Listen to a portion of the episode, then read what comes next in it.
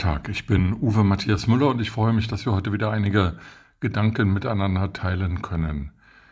Die Bundesregierung und der Bundestag haben beschlossen, ein 9-Euro-Ticket einzuführen, sodass äh, Berufspendler viel billiger von A nach B fahren können, dies für drei Monate. Zudem sollen einige Haushalte einen Energiekostenzuschuss erhalten und weitere Fördermittel, um die Teuerungsrate, die Inflation auszugleichen. Sie ist auf 7,4 Prozent gestiegen, der höchste Wert seit 40 Jahren.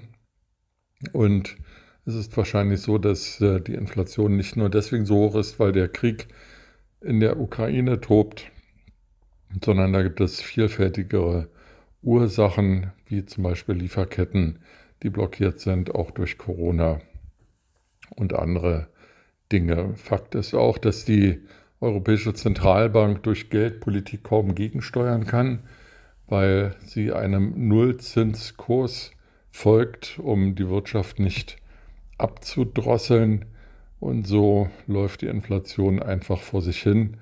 Und die Hoffnung der Volkswirtschaftler ist, dass äh, sie sich nach einigen Monaten beruhigt und dann zurückbildet. Na, schauen wir mal. Derweil ist es so, dass das Hilfspaket, das die Bundesregierung geschnürt hat, vor allem diejenigen unterstützt, ähm, die berufstätig sind, nicht aber Rentner. Und in dem Zusammenhang ist erwähnenswert, dass die Zahl der Rentner, die die Grundsicherung in Anspruch nehmen mussten, in den letzten Monaten stark gestiegen ist und dass die Tafeln in Deutschland melden, dass sie kaum noch neue Kunden annehmen können im Gegenteil, sie müssen Kunden auch wieder wegschicken, weil sie zu wenig Spenden erhalten und die Zahl der Kunden immer mehr wächst. Also auf der einen Seite Armut, auch Altersarmut und auf der anderen Seite Milliarden und Milliarden und Milliarden, die die Bundesregierung ausgibt und von denen überhaupt gar nicht klar ist, wann sie denn jemals zurückgezahlt werden sollen.